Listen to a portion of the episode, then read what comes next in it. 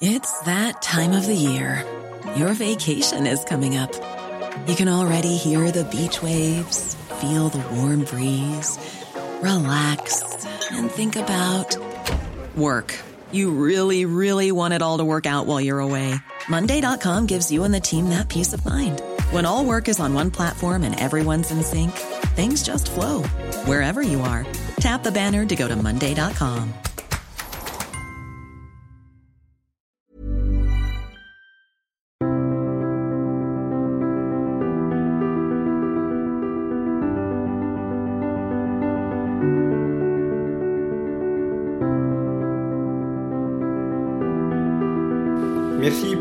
fidélité aux émissions de conflit. Vous êtes de plus en plus nombreux à les écouter, à les diffuser et ainsi à découvrir des aspects euh, connus ou méconnus de la géopolitique. Et justement, cette semaine, nous allons partir dans une zone dont on parle peu alors qu'elle est extrêmement intéressante. C'est la zone du Caucase, ce vaste espace caucasien euh, de montagne à cheval entre euh, l'Europe, l'Asie, le Moyen-Orient, dans cette grande région géopolitique qu'est l'Eurasie.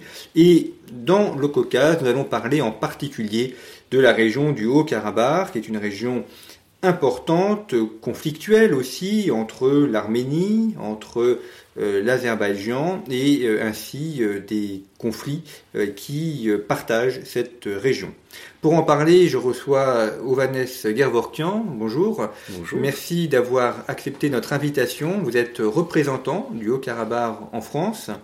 Et donc, vous allez pouvoir nous, nous, éclairer ainsi sur l'histoire de cette région, sur les différents peuples qui composent également cette région et puis les différentes influences euh, culturelles. Commençons peut-être par euh, des questions terminologiques parce que euh, c'est une région donc on a longtemps présenté comme le Haut-Karabakh.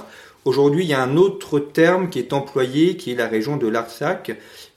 Quelle différence entre les deux? Est-ce que ça correspond à des réalités géographiques, politiques différentes? Est-ce que ce sont simplement des, des, des mots de langue différentes? Ce sont des mots, des noms de langues différentes. Euh, L'Artsakh est un nom euh, arménien. Euh, le Haut-Karabakh est un nom musulman. L'Artsakh, euh, ou la région d'une manière générale, pendant toute son histoire, euh, qui remonte au 9e euh, siècle avant Jésus-Christ, a porté différents noms. par exemple, l'historien grec euh, Strabon euh, donnait un nom austrichène euh, ou austrichéné. au Moyen Âge, cette région est appelée Khachen, du nom Khach arménien qui signifie croix. C'est à partir du 14e, fin 14e, début 15e siècle que le nom Karabakh apparaît euh, avec euh, l'arrivée euh, des populations musulmanes dans, dans, la périphérie de la région. et puis, un peu plus tard, l'épithète Nagorno, ou le haut, Nagorno en russe, qui signifie montagneux, apparaît lui aussi pour nommer cette région Nagorno-Karabakh ou le Haut-Karabakh comme on, on l'a fait jusqu'à maintenant. Euh, les deux noms signifient la même chose. Euh, euh L'Artsakh signifie pays de montagne et de forêt, simplement pour, décrire euh, le relief de, cette région. Idem, le mot Haut-Karabakh signifie jardin noir, euh, noir euh, par ses vignes et jardin parce qu'il y a beaucoup de forêts, beaucoup de, fertilité. Donc les deux noms, le nom musulman comme le nom arménien, signifient la même chose, décrivent en fait le relief de la région. Hmm. D'ailleurs, ce nom de, de forêt noire ou de jardin noir, on le retrouve en Europe avec la forêt noire allemande. Et les Vosges également, c'est là, aussi la notion de forêt noire. On voit que euh, les peuples finalement donnent souvent les, mêmes dénominations géographiques dans leur langue pour désigner des, réalités géographiques. Euh, justement, restons aux, questions géographiques et puis après on abordera les questions historiques. On voit déjà qu'avec les différents noms que vous avez évoqués, on, aperçoit les différents peuples ou les différentes présences politiques dans la région. Nous allons y revenir. Euh, mais il y a évidemment la question des montagnes. Nous sommes dans le Caucase. Euh, c'est une région donc qui est extrêmement montagneuse. Est-ce qu'on a également la présence de plaines pour l'agriculture ou est-ce qu'on est dans une région euh, où la, montagne prédomine alors, euh, dans la région que nous appelons aujourd'hui le Haut-Karabakh, euh, qui est euh, aujourd'hui une appellation à la fois géographique mais aussi politique, puisqu'il existe une république autodéterminée du Haut-Karabakh, il y a la plaine Karabakh, plaine du Karabakh, ou ce qu'on appelle le Bas-Karabakh, qui s'étend à plus à l'est, vers l'Orient, euh, euh, de cette extrémité euh, nord-est du plateau arménien jusqu'aux pratiquement les rives de la mer Caspienne. Donc il y a les plaines du Karabakh qui, dès le 10e, 11e siècle, sont peuplées par des populations musulmanes, enfin les populations sont islamisées, puis euh, il y a un apport euh, venu, l'arrivée d'autres populations musulmanes avec l'invasion des Turcs euh, mais dans le Haut-Karabakh, dans la partie montagneuse du Haut-Karabakh, les populations n'ont pas vraiment bougé et sont restées toujours ancrées dans ces montagnes euh, parce que les montagnes sont toujours un refuge. On retrouve là effectivement un phénomène géopolitique qu'on a dans beaucoup d'endroits, au Liban par exemple, où la, plaine est occupée par l'envahisseur et les populations trouvent refuge dans les montagnes euh, où elles sont ainsi protégées. Absolument, c'est l'histoire aussi euh, euh, de cette population arménienne du Haut-Karabakh. Et Dieu sait à quel point les conquêtes, les dominations sont nombreuses, ont été nombreuses durant l'histoire de toute l'Arménie, mais aussi l'Artsakh ou le Haut-Karabakh faisant partie euh, de l'Arménie. Là aussi, simplement, l'Artsakh se trouvant à la périphérie euh, du royaume d'Arménie, toujours, et euh, étant protégé naturellement par les montagnes, il y a une particularité en Artsakh, il y a eu une préservation un peu plus prononcée de cet élément arménien, des populations arméniennes, et un véritable refuge euh, pour ces Arméniens. Alors on arrive justement à la question des, peuples. Vous évoquez les Arméniens, euh, les Turcs seljukides. Alors on va essayer de, présenter les choses aussi simplement que possible pour euh, que nos auditeurs puissent bien les, situer. les Arméniens, c'est un, peuple originaire de, quel endroit et, à partir de quel moment s'installe-t-il dans cette région? Alors, les, Arméniens, c'est un peuple indo-européen et euh, on a les premières inscriptions euh, euh, de la présence des ethnies qui vont devenir arméniens, qu'on va appeler arméniens, dès le 9e siècle avant Jésus-Christ, avec le royaume d'Urartu. Euh, le royaume d'Urartu, qui est euh, euh, en fait le royaume qui après va être hérité par des rois arménisés, par des dynasties arménisées venues de Perse. Et ce royaume d'Urartu, avec son roi Sardouri II et, et, avec la capitale Van, qui se trouve aujourd'hui dans la Turquie actuelle, a a pu euh, finalement, dès le 9e siècle avant Jésus-Christ, unifier euh, les ethnies euh, qui se trouvaient, qui habitaient ces régions. Ensuite, du 4e au 2e siècle, on parle des dynasties d'Orontites ou de Yervandouni en arménien, qui sont aussi une dynastie arménienne qui euh, perpétue en fait la présence, euh, la présence euh, des ethnies arméniennes sur ces vastes régions. ensuite vient la dynastie perse, mais arménisée très vite, d'Arsacide, et, et puis ça dure jusqu'au 5e siècle de notre ère, plutôt, où le royaume d'Arménie cesse d'exister parce que la Perse, cette fois-ci sassanide, met fin euh, à, ce royaume d'Arménie. Le nom d'Arménien ou Arménie, d'où vient-il? Quelle est son origine? Euh, euh, C'était des ethnies différentes qui peuplaient la région. une des ethnies portait le nom de Haï. C'est comme ça que nous nous appelons, nous les Arméniens, en langue arménienne. Euh, en langue arménienne. D'autres ethnies s'appelaient des, des, Arméniens ou des Arméniens, et donc ces euh, différents peuples ont donné différents euh, noms aux mêmes ethnies. Les Géorgiens nous appellent différemment, et, et l'Europe finalement a retenu le nom arménien du nom d'une ethnie présente dans cette dans cette zone géographique. Et l'Arménie est le premier royaume à avoir pris de manière officielle le christianisme euh, comme religion avec Grégoire l'Illuminateur. Exactement, exactement. C'était au IVe siècle, au tout début du IVe siècle, en 301. Euh, euh, euh, L'Arménie devient le premier État euh, chrétien au monde. Et c'est à partir de là où il y a une véritable page nouvelle qui s'ouvre pour l'ensemble euh, de l'Arménie, y compris pour l'Artsakh, parce que l'Artsakh, euh, à son tour, est évangélisé euh, très rapidement, d'ailleurs par le petit-fils de Grégoire l'Illuminateur, Grégoris, qui est aujourd'hui enterré, dont la tombe se trouve sur le territoire du Haut-Karabakh, près d'un monastère qui s'appelle Amaras, dans le sud du Haut-Karabakh. Alors, vous l'avez évoqué, la présence, enfin, du, les Perses sassanides qui euh, conquièrent la région et donc la, disparition formelle du, royaume d'Arménie. Euh, et ensuite, ces Perses sont confrontés à deux autres euh, peuples qui les attaquent, les Arabes vers le, sud, et puis les Turcs seljoukides qui, eux, arrivent des steppes de, de l'Eurasie. et c'est finalement les, les Turcs seljoukides qui s'installent dans la région. C'est par période. Les Arabes s'installent dans la région euh, au 8e, 9e siècle et donc dominent l'ensemble de la région et créent une région qui s'appelle euh, Arminia. Euh, Arminia qui englobe toute l'Arménie, y compris l'Artsakh actuel. Et le gouverneur de cette Arminia s'appelle Vostikan en arménien, aujourd'hui signifie policier, mais signifiait gouverneur.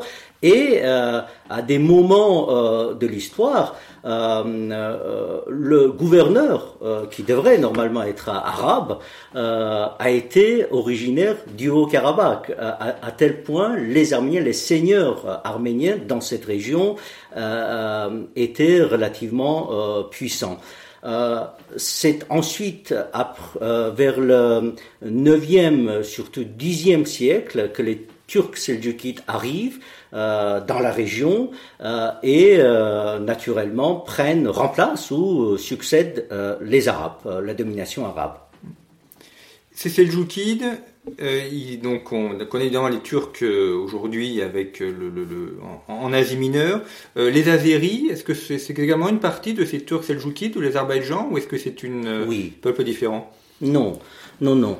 En fait, les premiers éléments euh, musulmans qui s'installent dans la région du Haut-Karabakh, ou dans la région d'Artsakh, on va dire, parce que le nom Haut-Karabakh est mis en circulation qu'à partir du XIVe, voire XVe siècle, euh, euh, ce sont des Kurdes qui arrivent, des Kurdes islamisés qui arrivent, qui s'installent euh, au nord de l'Artsar. C'est l'émir de, de qui, qui, qui s'installe et qui amène avec lui les tribus, donc une population musulmane kurde ces populations musulmanes euh, s'installent surtout euh, sur les rives de la mer Caspienne, donc à l'est euh, de la région d'Artsar, au nord et à l'est, mais les invasions seljoukides apportent un apport humain en masse qui vient s'installer dans ces régions euh, et euh, euh. Euh, c'est la raison pour laquelle aujourd'hui l'Azerbaïdjan est turcophone et donc crée ainsi, ce sont les invasions seljoukides qui permettent de créer ainsi ce qu'on appelle l'ethnie azérie turcophone, mais pas seulement les Seljoukides, aussi les Iraniens, les Perses qui viennent s'installer, chiites, euh, l'Azerbaïdjan est chiite, contrairement à la Turquie qui est sunnite, et qui, euh, euh, mais c'est plus tard au XIVe siècle, avec la Perse séfévite, que l'Azerbaïdjan actuel, où se trouve l'actuel Azerbaïdjan, devient chiite. D'accord, donc effectivement c'est intéressant de voir que les Azéris, bien que turcs, enfin turkmènes, d'origine turkmène, se rattachent au mouvement chiite et non pas au mouvement sunnite comme euh, les autres Turcs, ce qui euh, rajoute aussi un peu de, de complexité dans la région. Est-ce que ça veut dire aujourd'hui, enfin pour faire un saut vers l'époque contemporaine, est-ce que les, les, les Azéris se rattachent ou ont, davantage de liens avec la Turquie par leur appartenance ethnique ou avec l'Iran par leur appartenance religieuse chiite? Aujourd'hui, dans, dans, la réalité politique où nous sommes, l'Azerbaïdjan on pourrait dire que euh, s'identifie davantage à la Turquie, en tout cas l'alliance entre la Turquie et l'Azerbaïdjan est beaucoup plus forte. Les Turcs et les Azerbaïdjanais disent eux-mêmes euh, que c'est la même nation, c'est une nation répartie dans deux États. Euh, c'est un peuple turcophone, mais chiite, contrairement à, la Turquie. Pour vous dire que, vous savez, il y a une région qui s'appelle Azerbaïdjan, et qui se trouve au nord de l'Iran. Et historiquement, euh, cette région existe euh, depuis, euh, donc, depuis beaucoup plus longtemps que l'Azerbaïdjan actuel, c'est-à-dire l'État azerbaïdjanais qui se trouve sur les rives de la mer Caspienne. Le nom Azerbaïdjan, c'est le nom arabe euh, euh, du nom Aterpatakan ou Antripoten, euh, donné par un général d'Alexandre le Grand au nord de l'Iran, où il s'installe et donne à ce royaume son propre nom.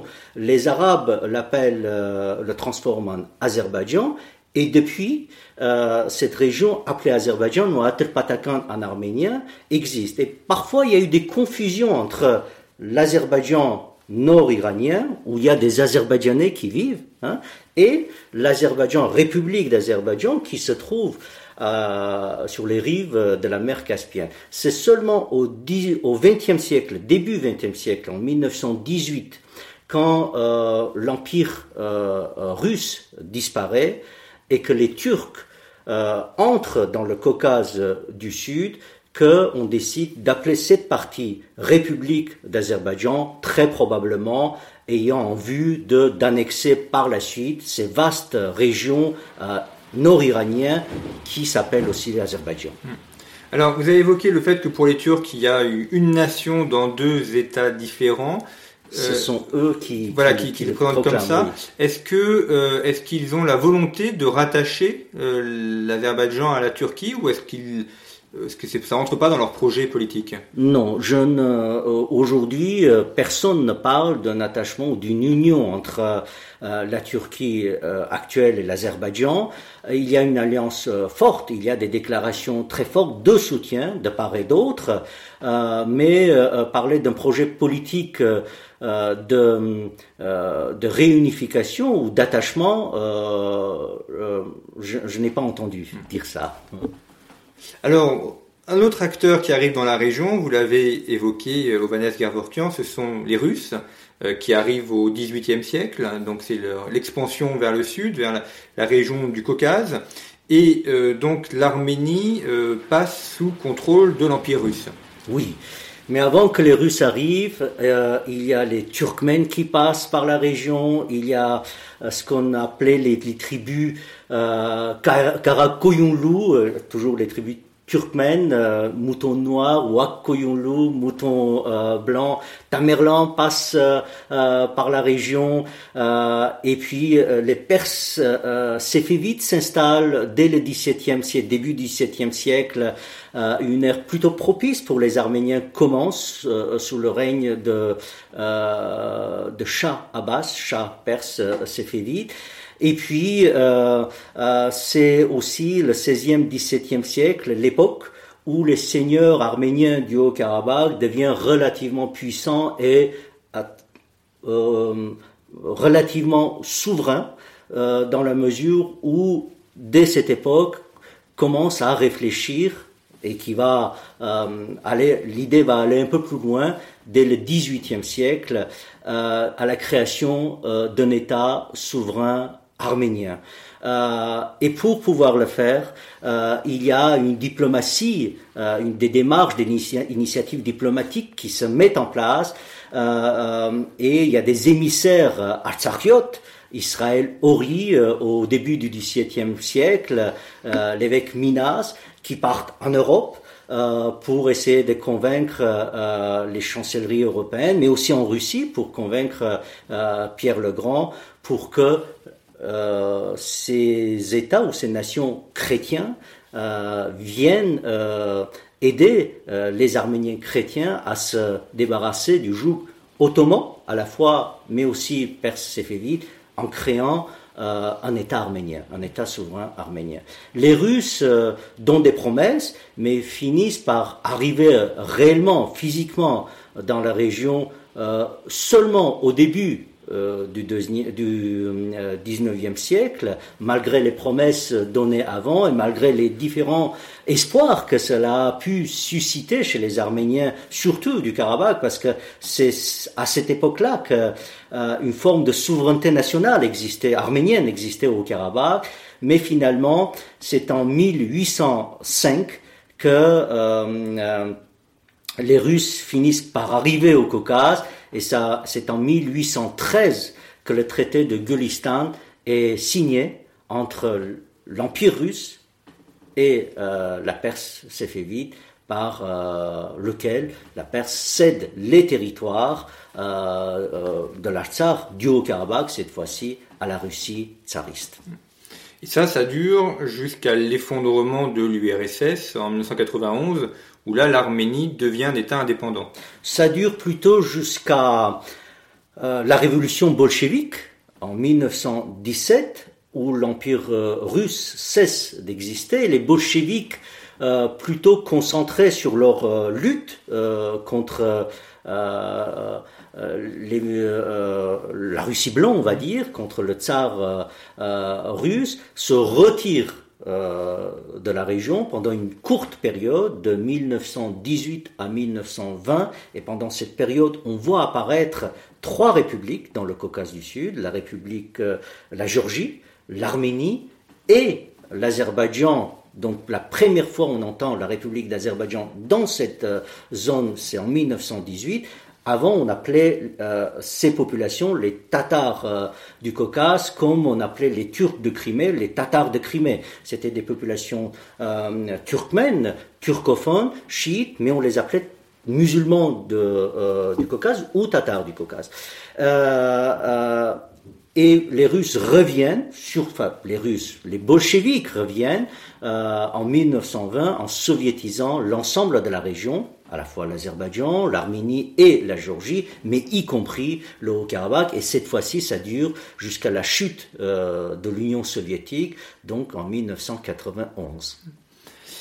Au moment de la chute de l'Union soviétique, en, 1991, euh, l'Artsakh aurait peut-être euh, revenir vers l'Arménie. Enfin, en tout cas, c'est le début du, conflit actuel avec la question euh, du partage entre Arménie, Azerbaïdjan et le positionnement de cette région entre les deux. Alors, euh, on, peut éventuellement parler d'un partage, mais si vous voulez, pour décrire un peu les origines euh, du conflit entre euh, les Arméniens du Haut-Karabakh avec l'Azerbaïdjan, on peut souligner deux éléments. Le premier élément, c'est que ce sont les soviétiques en 1921, les bolcheviks, qui décident contre la volonté de la population arménienne du Karabakh d'incorporer cette région dans euh, l'Azerbaïdjan devenu soviétique.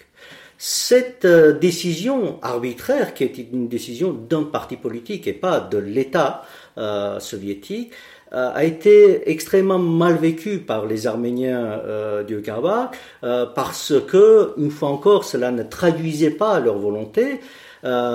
et deuxième élément, euh, durant toute l'Union soviétique, les Arméniens du Haut-Karabakh ont eu le sentiment d'être discriminés par le pouvoir azerbaïdjanais, pouvoir azerbaïdjanais soviétique certes, mais pouvoir azerbaïdjanais, euh, ce qui explique la chute de la population euh, arménienne dans cette région. C'est la raison pour laquelle, dès 1988, euh, c'est la période où Gorbatchev, en Union soviétique, arrive au pouvoir et euh, euh, déclare que désormais le peuple soviétique peut revendiquer librement, peut manifester librement et donc peut réformer le pays librement. Les Arméniens du Karabakh croient probablement naïvement à ces promesses et sortent dans les rues pour revendiquer la réunification avec l'Arménie soviétique en 1988, en 1989. des manifestations monstres se déroulent à Stepanakert euh, capitale euh, de la région autonome du Haut-Karabakh à l'époque soviétique. Euh, et, évidemment, il ne faut pas beaucoup de temps pour que les désenchantements arrivent parce que dès février 1988, dès février 1988, il y a des pogroms anti-arméniens qui sont organisés en Azerbaïdjan. Dès lors, non seulement il y a le sentiment de euh, euh, discrimination qui dure pendant 70 ans. Et ces 70 ans, euh, il y a eu des lettres, des, des, demandes adressées au pouvoir soviétique, qui était un pouvoir fortement autoritaire, mais même dans ces conditions d'autoritarisme, les Arméniens du, Karabakh ayant été punis après, ont osé tout de même adresser des lettres euh, au centre, à Moscou, pour pouvoir être transférés euh, sous l'administration de l'Arménie euh, soviétique. Donc, à partir des pogroms qui euh, arrivent euh, en 1988, à Sungaït notamment, puis ce sera à Kilovabad, une autre ville d'Azerbaïdjan, puis à Bakou en 1990, et à, à, à, cette époque encore, il n'y a pas de guerre. nous sommes en temps de paix et il y a des pogroms qui visent les Arméniens qui vivent en Azerbaïdjan.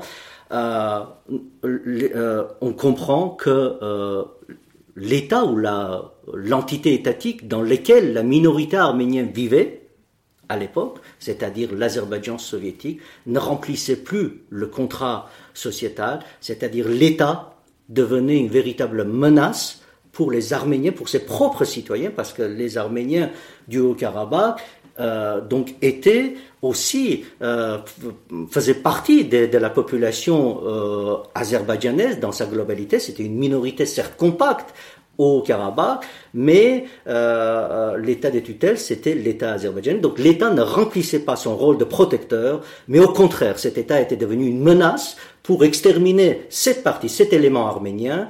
et à partir de là, il n'y a pas beaucoup de choix que de demander le détachement du Haut-Karabakh, de l'Azerbaïdjan, vu les menaces euh, qui pesaient sur la population arménienne.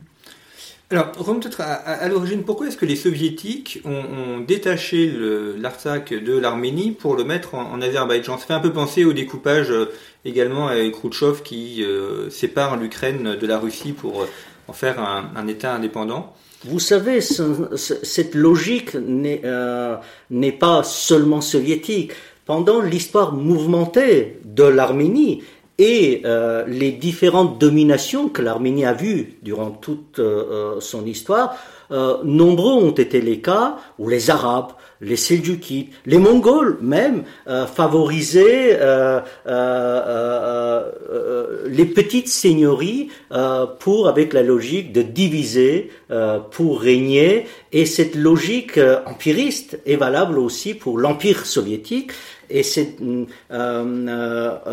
cette manière que l'on peut expliquer euh, d'incorporation de différentes minorités, pas seulement minorités arméniennes, mais euh, il y a d'autres minorités dans d'autres républiques euh, soviétiques qui sont incorporées d'une manière artificielle dans des républiques fédérales, en l'occurrence l'Azerbaïdjan, pour qu'au moment où ces républiques fédérales ou ces nations éventuellement euh, souhaiter se détacher de l'Union soviétique, on pourrait activer pour créer des îlots de tension. C'est ce que, c'est ce qui s'est passé avec la chute de l'Union soviétique. Ces îlots de tension ont été activés.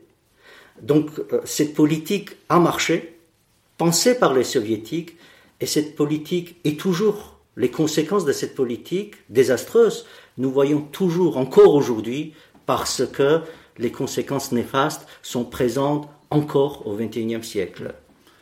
Alors, si on aborde la, situation actuelle euh, par rapport au, positionnement politique, euh, est une région autonome. Quel est son statut par rapport à l'Azerbaïdjan? Est-ce que c'est une autonomie? Est-ce que il y a un gouvernement ou est-ce qu'il y a encore une présence des Azéris dans la région? Alors, euh, le Haut-Karabakh, euh, la région autonome du Haut-Karabakh, qui était le nom euh, de cette région pendant toute la période de l'Union soviétique, proclame son indépendance en 1991, avec la chute de l'Union soviétique. Donc c'est une république autodéterminée et non reconnu par la communauté internationale. Aucun pays ne reconnaît euh, l'indépendance euh, euh, proclamée de la République d'Artsakh désormais.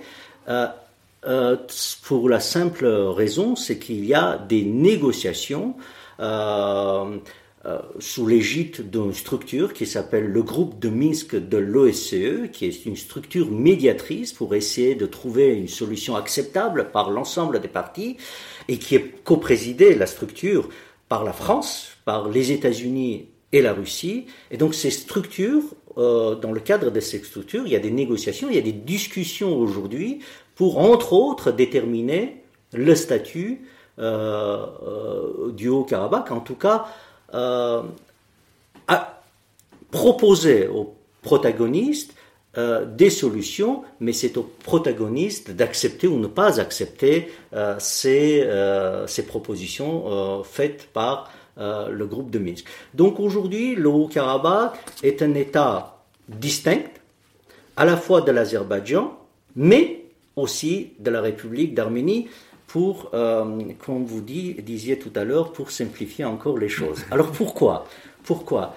Euh, L'explication est, si j'ose dire, est, euh, relativement simple. Elle est, elle est juridique.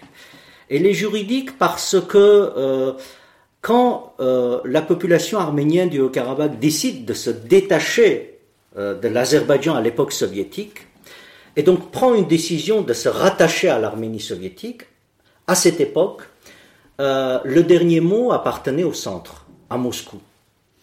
Et Moscou euh, a euh, refusé toute décision dans ce sens, prise à la fois par les Arméniens du Karabakh, mais aussi par l'Arménie soviétique, et qui concernait la réunification des deux entités. Moscou avait le droit de dire non, et Moscou a dit non. Une fois Moscou a il dit non, il y avait plus de enfin, la porte était fermée et donc il y avait plus de voie pour avancer dans ce sens-là. Euh, mais la volonté des Arméniens du Karabakh de rester à tout prix dans la légalité, les Arméniens du Karabakh abandonnent cette idée puisque la porte est fermée par Moscou et donc s'attachent à une autre loi qui euh, permet seulement le détachement du Haut-Karabakh de l'Azerbaïdjan et non pas le rattachement à l'Arménie. Et dans cette condition, dans ces conditions, Moscou n'avait plus son mot à dire. Autrement dit, il y avait une loi euh, dans l'Union soviétique euh, qui disait qu'à partir du moment où une république fédérale, en l'occurrence l'Azerbaïdjan, décide de se détacher de l'Union soviétique, les minorités, les républiques, les régions autonomes qui font partie de cette euh, République fédérale peuvent à leur tour, en organisant un référendum, se détacher de la République fédérale en question.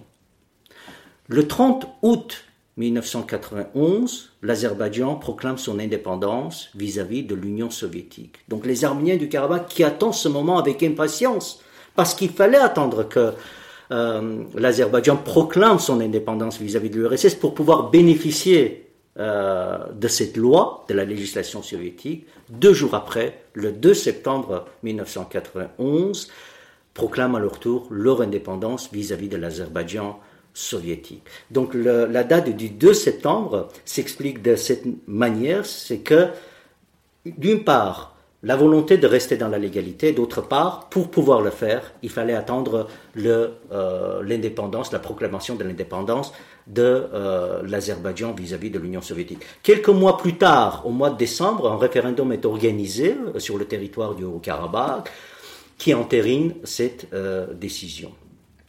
Alors aujourd'hui, est-ce qu'il y, a un gouvernement euh, oui.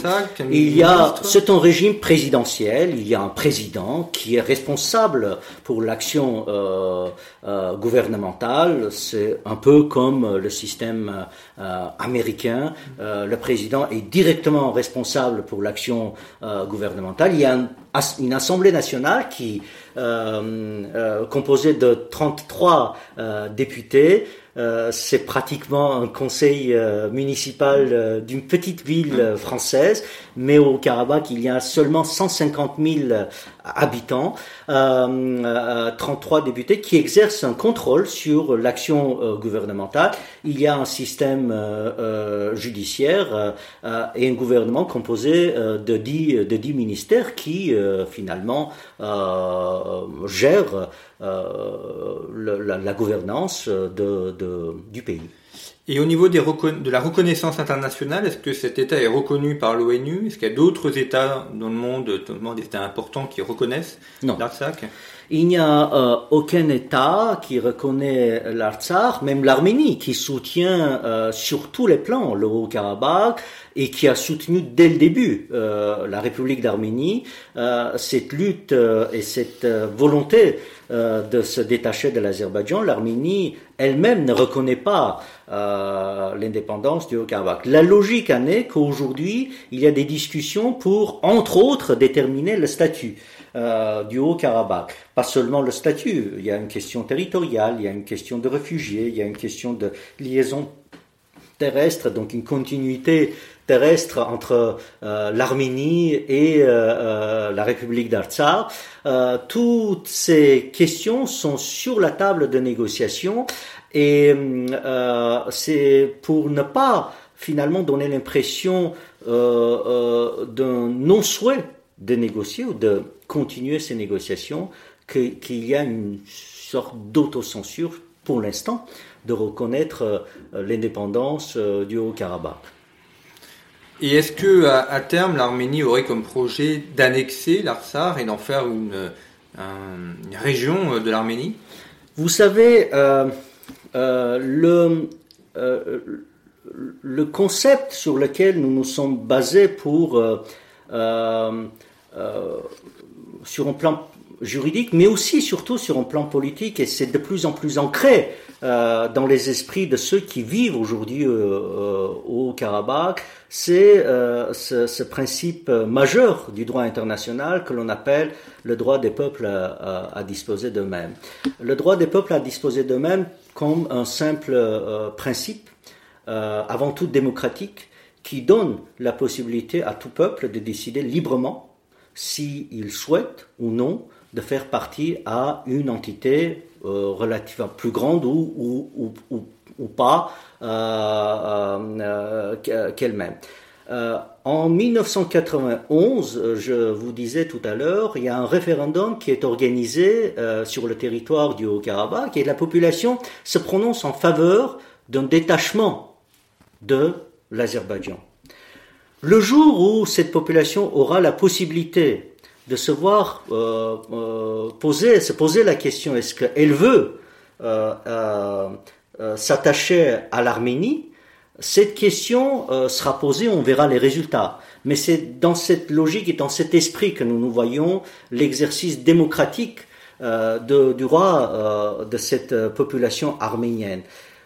pour tout vous dire, c'est le rêve de tout Arménien du Haut-Karabakh de faire partie un jour de l'Arménie c'est la volonté affichée, manifestée dès 1988, mais euh, euh, avec les décisions, les demandes d'être attaché à l'Arménie soviétique, euh, des demandes qui sont antérieures même de 1988. Mais ce rêve n'a pas été réalisé parce qu'il a, fallu rester dans cette logique de conformité à la législation soviétique alors en vigueur pour que euh, ce, détachement, cette indépendance soit aussi euh, légal, pas seulement légitime, mais légal aussi. Et jusqu'à maintenant, nous sommes dans une situation où cette indépendance, ce droit à l'autodétermination n'est pas encore reconnu, hein, n'est pas encore acté euh, par la communauté internationale. Le jour où ça sera acté, Je suis convaincu, mais on verra, tout dépend quand ce jour arrivera, je suis convaincu que la population arménienne du Karabakh n'a pas abandonné ce rêve, et ce rêve toujours reste dans les esprits, dans les têtes de tout Arménien du Haut-Karabakh. Alors, terminons peut-être par sur les aspects euh, économiques euh, de l'Arsar. Quelles sont les, principales ressources économiques? Est-ce qu'il y a des présences de mines? Est-ce que euh, a une industrie, activité de, de services? Alors, le Haut-Karabakh, région euh, montagneuse, avant tout, on, passe, on pense euh, à des ressources aquatiques, parce que beaucoup de rivières, beaucoup de torrents, euh, et les ressources aquatiques sont assez nombreuses, donc riches en ressources aquatiques. Ces torrents, ces rivières permettent, en tout cas ont permis, durant les 8, 10 ans derniers, de développer euh, ce qu'on appelle un réseau de stations hydroélectriques euh, pour euh, devenir depuis maintenant deux ans non seulement autosuffisant en énergie et de l'énergie propre, bien entendu, mais aussi d'exporter cette énergie vers l'Arménie voisine.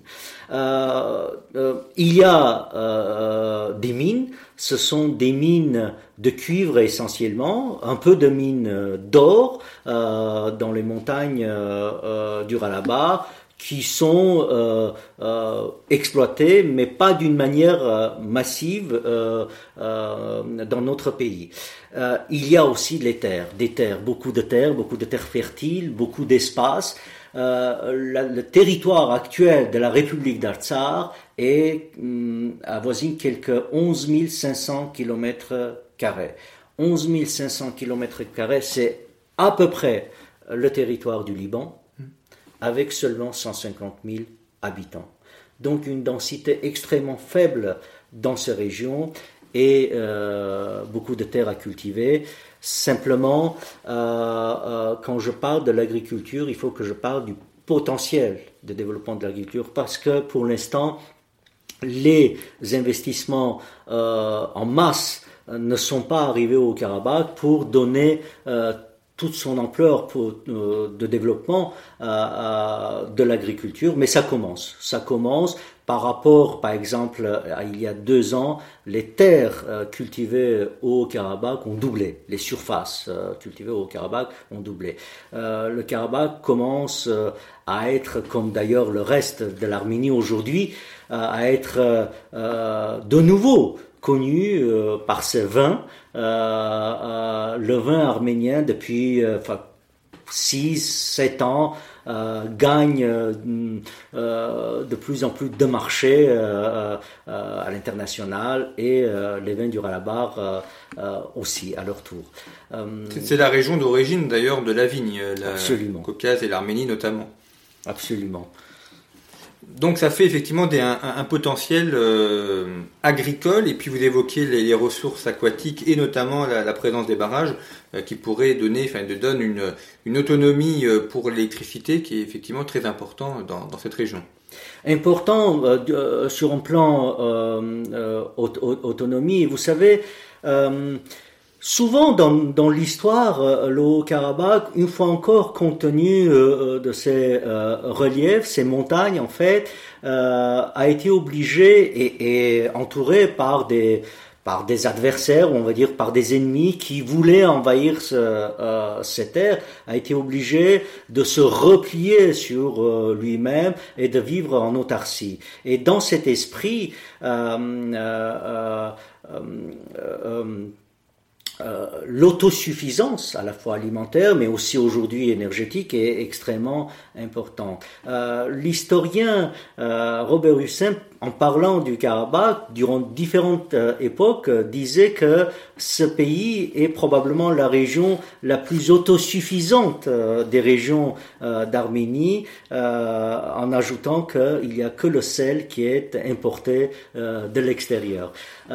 C'est l'histoire du Karabakh, on va dire l'adversité, mais aussi les montagnes refuges qui ont préservé aussi, qui qui ont permis la préservation et la continuité de l'identité arménienne euh, sans rupture, contrairement aux autres territoires arméniens qui ont permis cette manière de voir les choses, cette manière d'exister, cette manière d'être, essayer toujours de prévoir le demain, le lendemain et et, les lendemains n'ont pas toujours été euh, très heureux euh, dans notre région.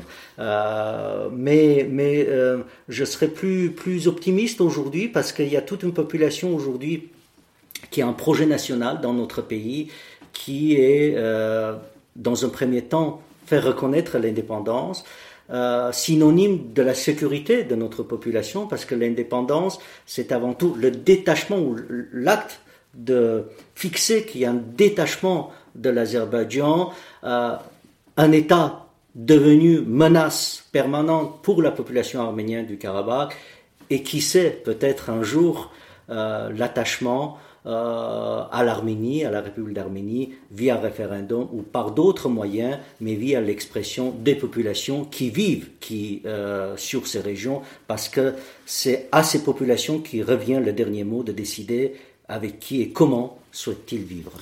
Eh bien, ça nous donnera ça l'occasion euh, de, de, suivre euh, la suite de l'histoire de cette région. Et je vous remercie beaucoup, Ovanes Garvorkian, d'avoir euh, évoqué pour conflit l'histoire de cette région, histoire antique, et on le voit, de nombreux peuples qui l'ont traversée avec cette euh, permanence euh, du peuple arménien euh, de l'Antiquité jusqu'à aujourd'hui et une région extrêmement riche à la fois par sa beauté des, paysages et par sa culture et, son histoire. Merci pour votre fidélité à, nos émissions. Vous pouvez bien évidemment retrouver Conflit en kiosque et sur notre site internet par lequel vous pouvez vous abonner à notre revue. Et puis, euh, vous pourrez également retrouver d'autres émissions de conflits sur euh, notre site internet et d'autres émissions à venir. Merci pour votre fidélité et à bientôt.